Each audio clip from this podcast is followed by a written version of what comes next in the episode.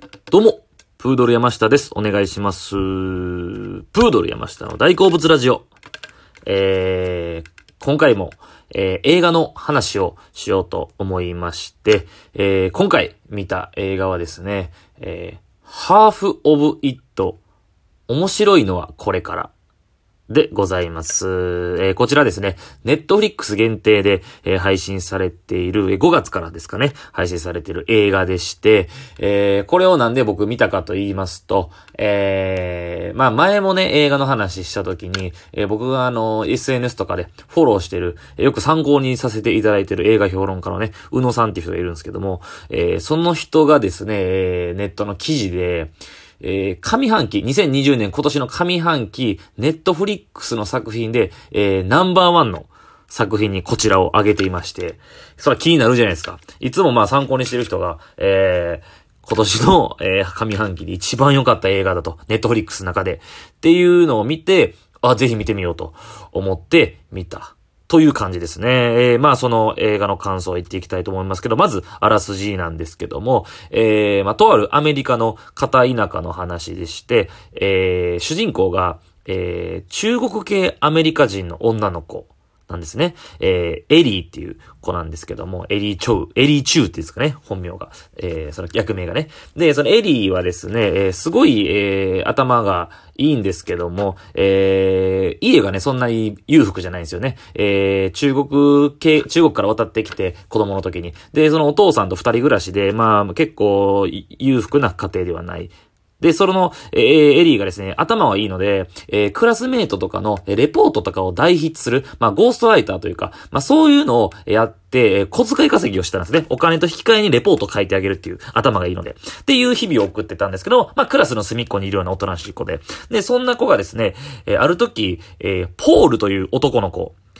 にですね、えーこの子はアメフト部の、えー補欠の、まあまあ、この子もまあ、えーまあ、肉体バカみたいな 子なんですけど、このポールがですね、この男の子が、エリーに、えー好きな子がいるから、えー僕の代わりに、えーラブレターを書いてくれないかと、君の頭のいい、えーその文章力で、ラブレターを書いてくれないかという、その代筆を頼まれるという、ところから話が始まるんですね。えーで、まあ、その、もう一人、その、美女、えーその、ポールが好きな女の子がクラス、えーマドンナなんですよね、学校の。えーこの子はエスターっていう女の子でして、えーこの3人がいろんな話を展開させていくという感じなんですけども、えーこれですね、テーマが、えーズバリありまして、えー LGBTQ なんですね。まあ一見、えーまあ知ってる人はまあ知ってると思いますけども。まあ言ったら、えー性的な問題ですよね。あの、ジェンダーの問題です。はい。まあ L、レズビアン、G、ゲイ、えー B、バイセクシャル、T、トランスジェンダー。で、これまあ、Q が、えーもうなんか新たな概念として入るみたいなんですけども、まあ、わからないっていう、自分が性として男なのか女なのか好きなのか、まあそういうのが、えーそういう感情とかがわからないっていう、まあ、まあクエスチョニングって言われてるんですかね。まあ難しいですけど、まあこの LGBTQ、この性、ジェンダーの、え問題があってですね、えこのなんと、えーエリー、主人公の女の子は、レズビアンなんですかね。でも、レズビアンなんで、やけど、ちょっとまだわからんなぐらいだと思うんですよ。そう。っていうのも、エリーが、このエスターっていうこの女の子に、のことが好きなんですよね。そう。なので、軽い三角関係みたいなことなんですよ。えーポールはエスターって女の子が好き。で、エリーに代筆を頼むんですけども、えーエリーはエリーで、この美女のこの女の子、エスターのことが好き。なんですけど、ポールのために、えーお金をもらって、ラブレターを書いていくうちに、えーその、代筆、手紙の中で盛り上がるわけですね。エリーとエスター。まあ、ポールになりすましたエリーが。で、そこで、えー好きな子に、その、言うたら、ライバルみたいなことだかな？その男の子がうまいこと言っていくのが複雑やけど、でもその手紙の中ですごい盛り上がって、で、手紙からチャットメールに移るんですけども、えーそこから盛り上がっていってっていう、えーこの LGBT というこの問題でしか描けない設定かなと思いまして、まあまあ感想、まあもう、まあここまであらすじなんですけど、まあ、えー、ちょっとまあ序盤はその普通にその、えーラブレターの代筆っていうのがあんまりその、斬新な感じではないです。まあ、ちょっと見たことある感じというか、まあ、なので、ちょっとこう、前半はとかはこう、ちょっと退屈なとこもあったりとか、僕個人的にはしたんですよ。で、僕がここ最近ちょっと、えー、見てる、まあ、たまたまなんですけども、ネットフリックスとか、海外ドラマとか映画で見てる中ですごい似てたんですよね、連続して。だから、セックスエデュケーションとか、えー、はい、ノットオーケーとか、えー、この最低な世界の終わりとか、もう結構似てるんですよ。あのー、セックスエデュケーションもなんかちょっとクラスメイトの悩み相談でお金をもらったりとかっていうとこもあったし、全部これね、今まで挙げた3つ、最近見た3つも、田舎のアメリカの高校生の話なんですよ。とか、が似てて、えー、まあまあ、でもまあ、うん、っていうのもあってなんかこう、おーんって感じだったんですけど、前半は。からでも、中盤から一気にドラマが動いて、めちゃくちゃ最後は、えー、山場があって、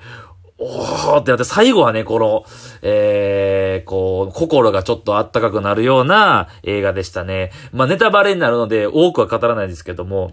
一言だけ言うなら、誰も悪くないっていう感じですかね。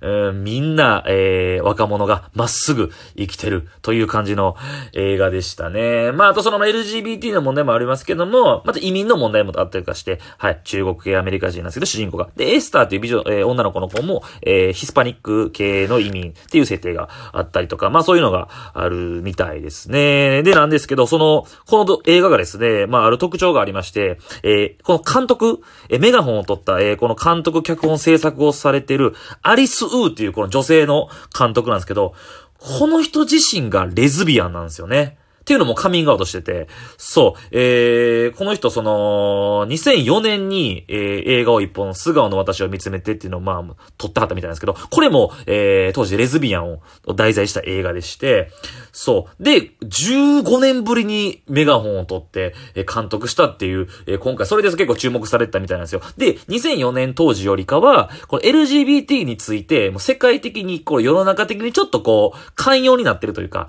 15年前よりはね、ちょっとそういうレーズの方とかゲイの方とかに対しての、このなんかこう、ちょっとこう理解度が深まっているじゃないですか。だからそれでもあって、えー、15年越しに書いたこの、えー、こう、ジェンダーについてのテーマっていうことで注目されたみたいなんですけども、えー、自身の経験をめちゃくちゃ、えー、重ねて書いたみたいですね。えー、そのアリスさんも、自身も、えー、昔、これとも台湾系のアメリカ人なんですよね。で、この人も、えー、昔学生の時に、ちょっとあの、えー、だ、男の友達と揉めたりとかっていうのがあって、その自身の経験から、からめ、ちょっと自伝的な映画なんかな？そうそう。ほぼほぼだから一緒みたいですね。この人めっちゃ賢くて、そうそう、高学歴で、えー、マイクロソフトで働いてたみたいな人なんですけど、この人が映画を撮ったという。自身、えー、レズビアンの監督が撮ったっていうので、えー、めちゃくちゃ注目されてて、で、見てみても実際すっごく面白かったですね。はい。で、あの、もう一個なんか、僕はこれだから、全然映画の知識、こう語ってますけど、そんなに深くないので、あの、後々ね、そのまあ、宇野さんのやつとか見たりとか、調べたんですけども、えー、引用がめちゃくちゃ多いんですよね、この映画。そう。で、まあ、そんな知識みんなめちゃくちゃないと思うんですけど、まあ、なくても楽しめるんですけども、あったりとか、知識がある人とか、例えばそれをちょっと情報をある程度得てから見るとより面白い映画になってるみたいなんですよ。っていうのもその、エリーとエスターが、まあその、手紙で最初通じ合うんですけどね。えー、エリーはまあもうそういう秀才なんですけど、エスターっていうその、まあその、マドンナね、女の子が、えー、結構クラスの中心というか、まあ、スクールカーストが高い、えー、ちょっとイケイケの女の子なんですけど、っていうイメージがあったけど、実は会話していくと、めちゃくちゃ本が好きだかとか、芸術的なものが、にすごい大好きな女の子なんですね。で、二人がすごい、知識がある者同士の、この高度ななんかこのコミュニケーションを取るんですよ。その中で結構いろんな、えー、詩であったりとか、哲学のその、哲学者の名言であったりとか、っていうのがたくさん出てきて、で、あの、映画のその演出の中にも、あの、黒、黒バックにその白文字で名言だけ出るみたいな演出もたくさんあって、そう。で、これを、まあ、なんとなくいい言葉やな、え、この物語関係してんねんなぐらいに見てたんですけど、よくよく調べたら、その、例えば何ですか？えー、この、なんかその中に出てくる、えー、言葉この言葉が出てきてるこの本はもともと、えー、書いた人は、えー、ゲイで、で、ゲイの作者が作ったとか、で、全くその、結構関わってきてるやん、とか、